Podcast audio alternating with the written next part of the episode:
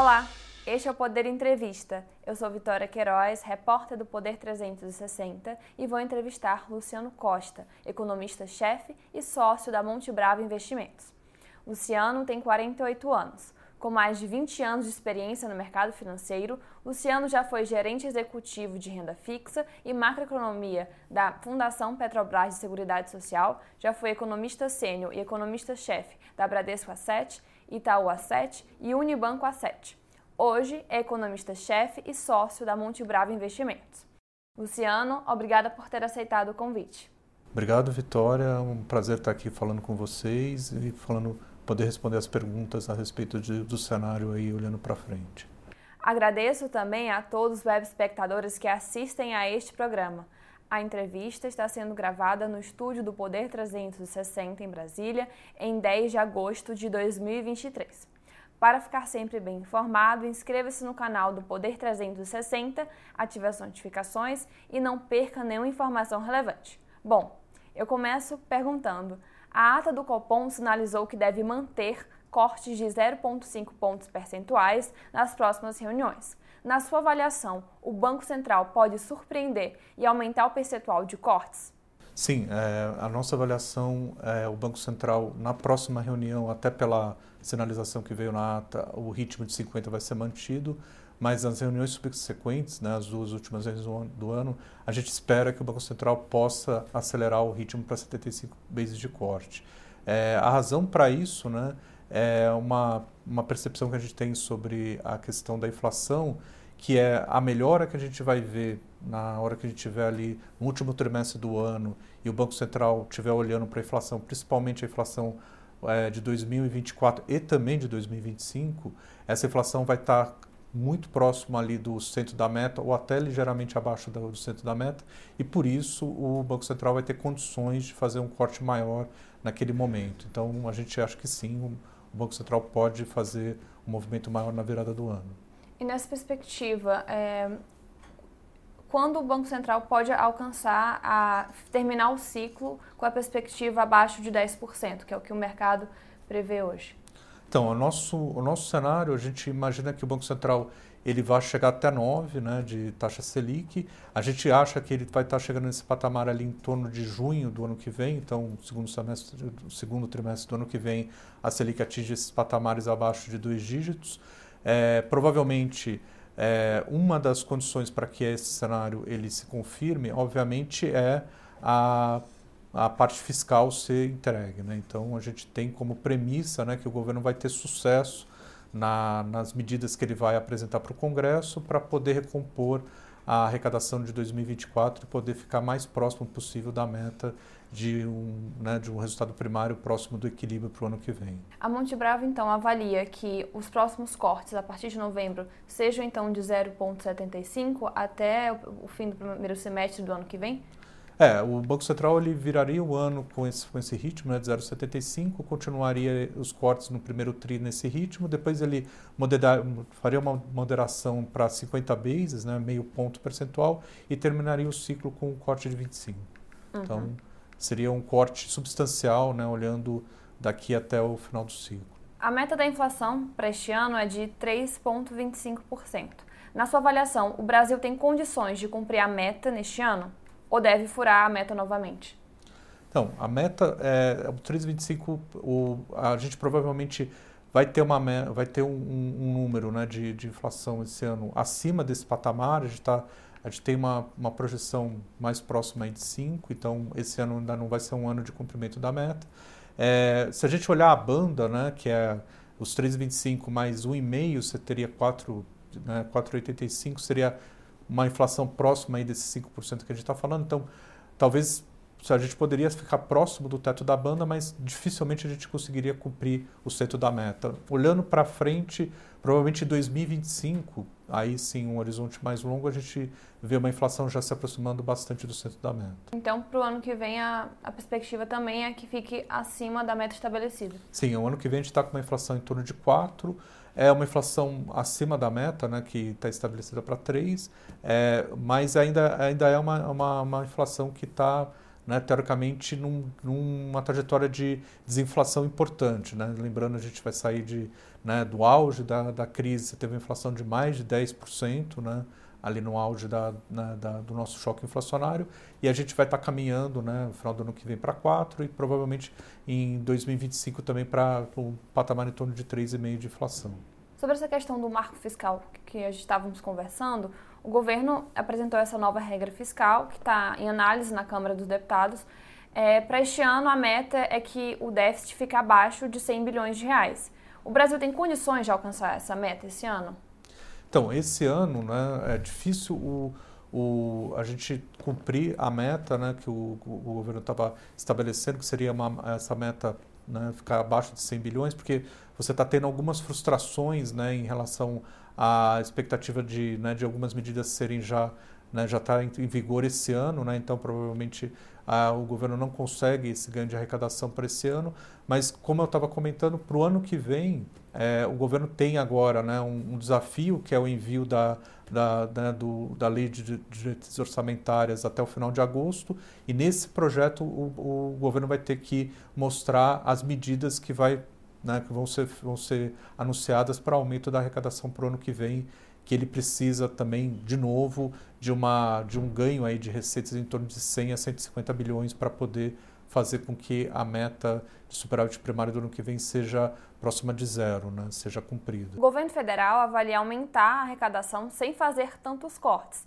Diante desse cenário, isso é suficiente para zerar o déficit fiscal no ano que vem? Excelente ponto. É, o, o, o, ministro, né, o ministro da Fazenda, né, Haddad, ele vai ter um desafio, porque se ele não conseguir né, elevar a receita em torno de 100, 150 bilhões, a opção dele, se ele mantiver a meta zerada, né, de déficit zero, ele vai ter que cortar alguns gastos no ano que vem.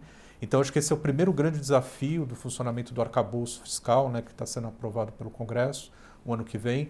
A, a opção que não é tão boa seria você mudar a meta pelo ano que vem, mas eu acho que isso o, o governo não vai fazer, porque né, seria ruim em termos de credibilidade. O primeiro ano de funcionamento da nova regra, você já ter uma alteração na meta seria ruim. Então, acho que o grande desafio é você conseguir fazer o aumento de de arrecadação que você precisa fazer para o ano que vem, que não é pequeno, mas o, o, o, governo tem mecanismos, né? já tem algumas medidas tramitando no Congresso, né? a gente pode lembrar a questão do, do ICMS, né? que foi, né? foi mudado a regra da base, a gente tem a tributação dessas apostas online, a gente tem também outras discussões que podem entrar na pauta, como fim da JCP, tributação de fundos exclusivos, tributação de offshores, ou seja, tem um leque de medidas que o governo pode tomar para aumentar né, a, a, arrecadação e para recompor em parte também a perda de arrecadação que ele está tendo e conseguir cumprir a meta do ano que vem sem precisar alterá-la.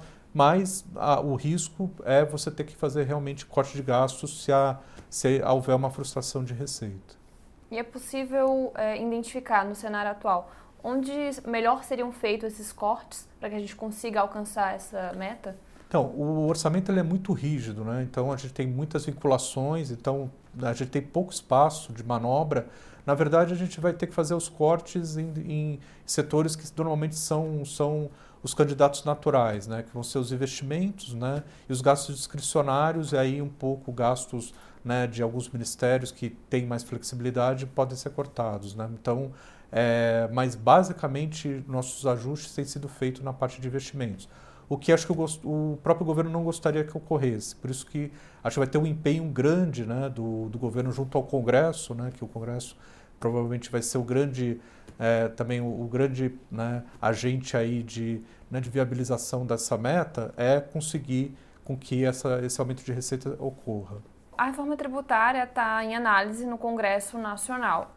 Se aprovado o texto no Senado é, e novamente na Câmara, o projeto será sancionado e ainda vai precisar de um projeto de lei complementar para as mudanças começarem a valer. Essas mudanças podem ajudar a diminuição do déficit fiscal? E se sim, a partir de que ano? Então, a, a ideia do, da reforma é ela ser neutra do ponto de vista de carga tributária. Né? O que eu estou querendo dizer? Você, teoricamente, não deveria, né, com a reforma, ter um ganho é, de carga, né, de tamanho de arrecadação em relação ao que nós temos hoje. Então, a, a reforma está sendo toda feita para ter mais eficiência porém sem aumentar muito a base de arrecadação em relação ao que a gente já tem, que é muito alta. Né? Tem que lembrar, o Brasil já tem mais de 30, tem, tem mais ou menos 34% do PIB de carga tributária, uma carga tributária altíssima, né? e, portanto, é, não, acho que não é objetivo, nem o governo gostaria de ter uma carga tributária subindo. É, se acontecer, seria uma, uma questão mais, provavelmente, um efeito secundário né, da, da, da, da reforma, mas acho que o mais importante da reforma é o ganho de eficiência que ela pode trazer para a sociedade. Né? Então, é, você vai ter um, um, imposto de valor agregado, que é um imposto moderno, um imposto que ele tem como grande característica não acumular ao longo da cadeia, então você vai criando créditos tributários e isso gera eficiência no ponto de vista de alocação de recursos, de investimentos, as empresas começam a ter mais eficiência também tributária, você vai ter menos custos, provavelmente, né, com toda a parte de contabilidade, toda a parte fiscal. Isso libera tempo para as empresas fazerem o que elas realmente precisam fazer, que é investir, produzir né? Então, isso tudo ajuda também em termos de crescimento. Então, a, a reforma tributária, sem dúvida, se a gente olhar para o médio prazo, dado a, a, complexidade que a gente tem hoje na nossa, nossa estrutura tributária, só a simplificação dela já tem um grande ganho para a sociedade em termos de eficiência e de produtividade. A reforma tributária ela prevê um período de transição e adaptação. É, a partir de que ano, a partir de quando a gente vai conseguir ver de fato os benefícios da reforma tributária? Então, o, é, tudo isso está ainda em de, debate, né, por causa da, da, da, segunda etapa, né, como você colocou, da, da reforma, que são as leis ordinárias, depois para você fazer a regulamentação da reforma. Então, é, o governo tem dito que os períodos de transição eles vão ser relativamente é, não, não, vão ser curtos, vão ser médios para longos. Então, a gente deve ver o efeito maior da reforma tributária numa janela de 5 a, a, a 10 anos, né? quando você tiver já esse período de transição já é, passado. Né? Mas, de qualquer maneira, do ponto de vista do mercado, a percepção de que você tem agora um sistema, um sistema tributário mais simples e que as empresas podem começar a ter uma, uma eficiência maior, a economia possa ter uma eficiência maior, provavelmente antecipa a percepção dessa, das melhoras que essa reforma pode trazer e provavelmente beneficiando aí o, o preço de, dos ativos. E no que o pequeno empresário é, tem que ficar de olho na reforma tributária? Então, o, no caso da reforma tributária, é, quem, teoricamente, é uma indústria né, que tem vários elos de produção, de cadeia, é, esse empresário ele vai ter os benefícios dos créditos tributários, né? então isso vai ser o lado positivo da reforma. Hoje, vai, dado a, né, a maneira como é cobrado os impostos, eles vão se acumulando ao longo da cadeia, então você paga mais de uma vez o mesmo imposto e vai acumulando né, na base de tributação. Então, isso, esse efeito vai, vai diminuir, ou pelo menos vai ser bastante mitigado. Então, ele vai ver mais créditos ao longo do, do processo isso vai ser bom para o empresário porque ele vai ter mais eficiência tributária, ele vai, ele vai estar com uma carga tributária efetiva final menor. Provavelmente os, os setores que têm menos elos na cadeia, eles têm menos benefícios em relação a esses setores que têm mais, mais é, tem uma cadeia de produção mais longa. Né? E aí exatamente recai na discussão entre o setor de serviços e a indústria. Né? No caso, a indústria, por ter uma cadeia de produção mais longa, acaba tendo mais benefícios, os serviços por ter uma cadeia de produção mais curta, ela acaba tendo menos benefícios na questão do crédito tributário. Uhum. Sobre essa questão das, das micro e pequenas empresas, na verdade, as empresas que fazem parte do Simples Nacional, durante esse período, elas vão precisar fazer uma escolha né, entre permanecer no Simples Nacional, pagando os impostos que elas já pagam atualmente, ou elas é, continuarem no Simples, mas recolher o CBS e o IBS de forma separada. É, Nesse caso, essas empresas, por optarem por recolher isso separadamente, podem ter que lidar com mais burocracia? Então, é, eu acho que a, eventualmente a empresa que optar por esse modelo né, de continuar no simples, mas recolher os impostos, né, o IBS e o CBS à parte, elas podem ter um, uma complexidade maior, mas vão ter o benefício de estar tá recebendo os créditos tributários. Né? Então, Aí vai ser uma decisão, provavelmente, caso a caso das empresas, né, entre o custo de você ter esse monitoramento que vai ser maior, mas vis-à-vis ao benefício que você vai ter de ter os créditos tributários. E provavelmente né, o mecanismo, até para ficar mais transparente, não deve ser um mecanismo muito complexo de, né, de como é, né, oferir os créditos tributários para as empresas, até porque isso vai ser uma demanda da sociedade, né, das empresas em geral, que elas vão querer ter uma maneira simples de poder acessar esses valores e poder contabilizar isso na, nos resultados dela, né, tanto na, na, na oferir, oferir, a receita dela e as despesas e aí poder é, né, descontar da base de tributação os créditos que ela tem. Esse sistema de crédito vai ser mais benéfico para é, os setores que têm mais etapas na cadeia de produção. É possível a gente exemplificar quais setores vão ser mais beneficiados é, em relação, no caso dos pequenos negócios, é, para que eles permaneçam simples ou que eles devem mudar? Provavelmente o, o, as empresas do setor de serviços elas são menos beneficiadas Aí vai ser caso a caso, como eu estava comentando. Talvez algum serviço que tenha alguma cadeia um pouco mais longa, como alimentação ou a parte de, né, a parte de é, algum outro produto, né, de algum outro serviço que você tenha um pouco mais de, né, de fornecedores, o crédito né, do IVA ele vai ser e do que vai vir via IBS né, e, e o CBS vai ser, vai ser benéfico para essa, essas cadeias, mas o pequeno empreendedor que já está do outro lado, na, a parte mais ligada à produção de indústria, ele sim vai ter benefício, porque daí a cadeia dele é maior né, e aí sim ele vai acumular mais créditos ao longo da, da produção.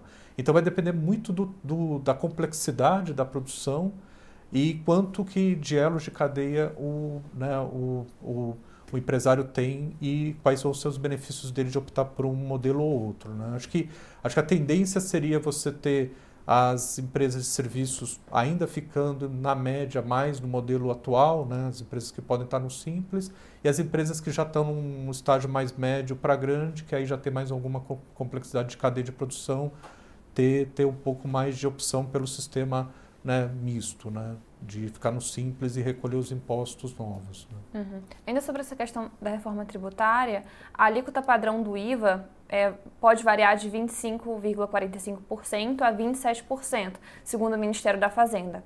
Na reforma tributária, caso não haja modificações no projeto apresentado pela Câmara, o próprio governo afirma que algumas alíquotas são altas, que as alíquotas são altas em comparação com os padrões internacionais, mas é inferior à tributação atual. Se aprovada nessas condições, alguns setores podem ter que pagar mais tributos do que pagam em média hoje? Exatamente o ponto que a gente estava falando agora há pouco. Né? No caso da, da, da, da, da reforma tributária, o que vai acontecer é os, os setores que é, provavelmente mais ligados à produção de cadeias longas, como a indústria, eles diminuem relativamente a carga tributária deles, porque acumulam créditos, e os setores né, de serviços eles ficam com mais, é, com mais peso, dado que a cadeia de produção dele é um pouco menor. Então, é, esse, inclusive, já é um dos debates né, que está tendo na, no Congresso, são exatamente os setores ligados a serviços é, que estão né, que estão também debatendo eventualmente as exceções, né, o governo já tem discutido alguns setores serem ficarem dentro das exceções, educação, saúde, alguns desses serviços não estariam na regra normal né, do, né, teria algumas exceções. Então, o governo está tentando também diminuir as resistências, criando é, talvez né, um, um, modelo que seja um pouco menos punitivo, entre aspas, né, para alguns setores, mas com um custo que, na média, vai acabar ficando para todos, porque você vai ter que ter uma alíquota na média, né, como você comentou, do IVA, um pouco mais alto do que a, a média internacional, porque você está criando algumas exceções. Né? Inclusive, o Ministério da Fazenda publicou recentemente é, um estudo mostrando né, que cada uma das exceções que a gente está sendo discutida no Congresso, qual o custo delas. Né? Então, isso também vai deixar transparente para a sociedade. Né? Olha, ao optar por uma exceção, eu tenho um custo. O custo vai ser esse em termos de tributação. Mas é um, é, eu acho que a maneira correta de diminuir as existências e avançar num tema que eu acho que é essencial. A gente Acho que há dois ou três anos atrás teve uma tentativa na primeira reforma tributária, isso não aconteceu. A reforma nunca evoluiu, né? ela nunca saía da Câmara, ela sempre ficava parada dentro da Câmara. Ela evoluiu, saiu da Câmara para o Senado e agora a gente tem a chance de realmente concluí-la. Então, acho que isso para o Brasil é um, é um ganho de médio prazo muito importante. Nesse cenário em que alguns produtos podem eventualmente é, sofrer esse aumento de tributação, é, por conta do novo sistema, é, isso pode impactar a inflação? Então, aí cai, recai na, na questão do, do aumento de carga né, setorialmente. Então, o setor de serviços, como eu acabei de comentar, ele vai ser mais impactado, né, porque tem uma cadeia menor. Então, teoricamente, ele poderia ter um impacto negativo no primeiro momento da inflação, né, por causa do aumento de tributação. Mas aí a gente tem que separar o problema em duas fases. Primeiro, mudança de tributos não é inflação. Né? Quando a gente aumenta o tributo, tem aquele primeiro impacto inicial de que o preço ficou mais alto, mas inflação é o efeito contínuo do aumento de preços de um produto. Então, um exemplo, se eu tenho um determinado serviço de educação, a tributação de educação subiu, provavelmente a mensalidade daquele serviço vai aumentar naquele primeiro mês, mas depois dali para frente não deveria mais variar. Né? Então, é, para o Banco Central, aí já puxando um pouco a lógica da, né, da, da, questão dos juros, ele não deveria se preocupar com esse primeiro impacto. Né? Esse primeiro impacto ele não vai poder combater, porque a alíquota subiu e não vai mudar né, no futuro, provavelmente. Então ele tem que se fixar nos impactos secundários desse, desse, da, dessa, desse aumento da tributação na inflação. E isso ele faz a partir do momento que ele né, usa a política monetária para diluir os impactos da inflação olhando um horizonte mais longo, que normalmente é o que ele faz quando está num regime de metas de inflação. E diante desse cenário em que há uma perspectiva de queda na taxa básica de juros e também uma perspectiva de queda na inflação, qual é o melhor setor para direcionar investimentos?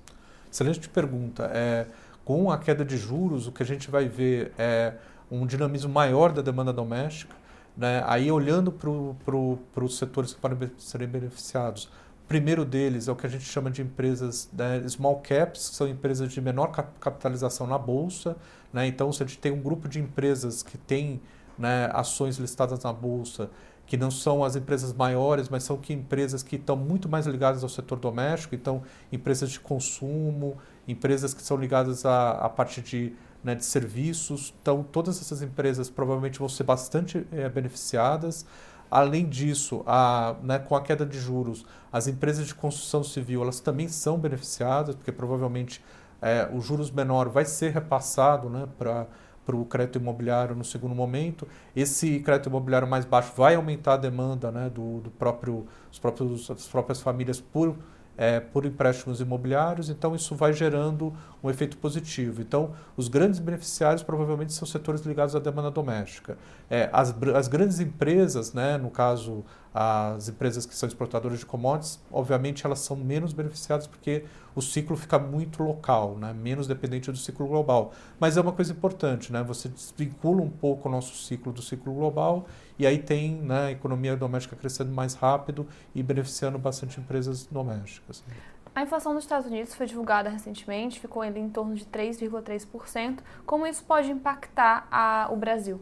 Então, a, a a inflação né, americana ela saiu um pouco melhor do que o esperado né, na, na, divulgação né, agora do, do, do, mês de julho.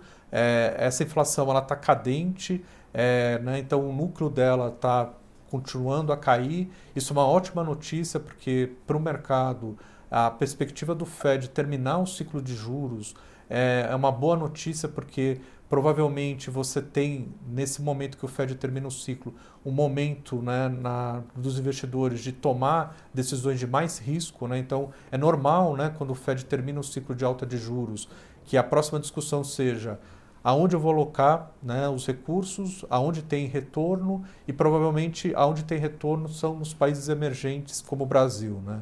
E a gente está numa posição privilegiada para poder né, se beneficiar desse momento de parada do, do alto de juros pelo Fed, porque o Brasil é um dos países que já começou a cortar juros, o país que, teoricamente, ele está tendo né, mudança de rating positivas, né? a gente viu as últimas mudanças das agências de rating favoravelmente ao Brasil, então você está se criando um, um momento bastante favorável para a economia brasileira. Né? Você tem o ciclo de corte de juros, teoricamente a política fiscal sendo endereçada da maneira correta, reformas acontecendo, né? então a reforma tributária. É, então isso tudo cria uma, um sentimento positivo para o Brasil e atrai investimentos e o Fed parando os juros, isso com certeza intensifica essa, essa atenção dos investidores brasileiros para o Brasil, que já tem acontecido. Desde o começo do ano já entrou bastante recursos de investidores estrangeiros para a Bolsa brasileira. É, esse cenário mostra que vai, pode atrair investimentos estrangeiros. Mas no caso do investidor no Brasil, como é que ele deve se é, comportar, vamos dizer assim, diante dessa, desse resultado? Então, o investidor brasileiro ele teve um período aí de juros muito altos, né, Selic muito elevada, em quais, no, nos quais os ganhos financeiros eram relativamente simples. Né? Você tinha aí ah, vários investimentos de baixo risco pagando juros acima de 1% ao mês, né? e provavelmente esse, esse, esse período vai acabar ao longo do, do começo do ano que vem com a Selic caindo. Né? Então, para o investidor local, é, o que ele deve começar a olhar é uma carteira mais diversificada de investimentos. Obviamente, a Selic cai, mas ela continua ainda no patamar alto. Né? O nosso cenário é 9%, ainda é uma Selic alta do ponto de vista nominal ou em termos reais. Então, a renda fixa não vai perder o apelo, né? vai continuar sendo importante, mas o, o investidor vai ter que olhar outros tipos de, de ativos para poder ter um retorno melhor dos seus investimentos. Então, buscar investimentos na, em renda variável, em fundos multimercados, investimentos alternativos que possam compor a carteira dele e possam ter uma rentabilidade melhor. E lembrando que uma outra maneira de você se beneficiar desse ciclo de corte de juros são as taxas de juros longas, né, que a gente chama do mercado. Aí tem a opção dos títulos longos né, do, do próprio governo, né, as NTNBs, que são, são vinculadas à inflação, mas também tem uma taxa de juros real bastante atrativa. Então, tem esse momento aí de o investidor local começar a tomar as decisões, porque provavelmente daqui a seis meses ou nove meses esse cenário atual que a gente está vivendo de juros ainda muito elevado vai ficando para trás. Chega ao final esta edição do Poder Entrevista. Em nome do jornal digital Poder 360, eu agradeço o economista Luciano Costa por ter aceitado o convite. Muito obrigado, foi um prazer. Até a próxima. Agradeço também a todos os web espectadores que assistiram a este programa. A entrevista foi gravada no estúdio do Poder 360 em Brasília em 10 de agosto de 2023. Para ficar sempre bem informado, inscreva-se no canal do Poder 360, ative as notificações e não perca nenhuma informação relevante. Muito obrigada e até a próxima!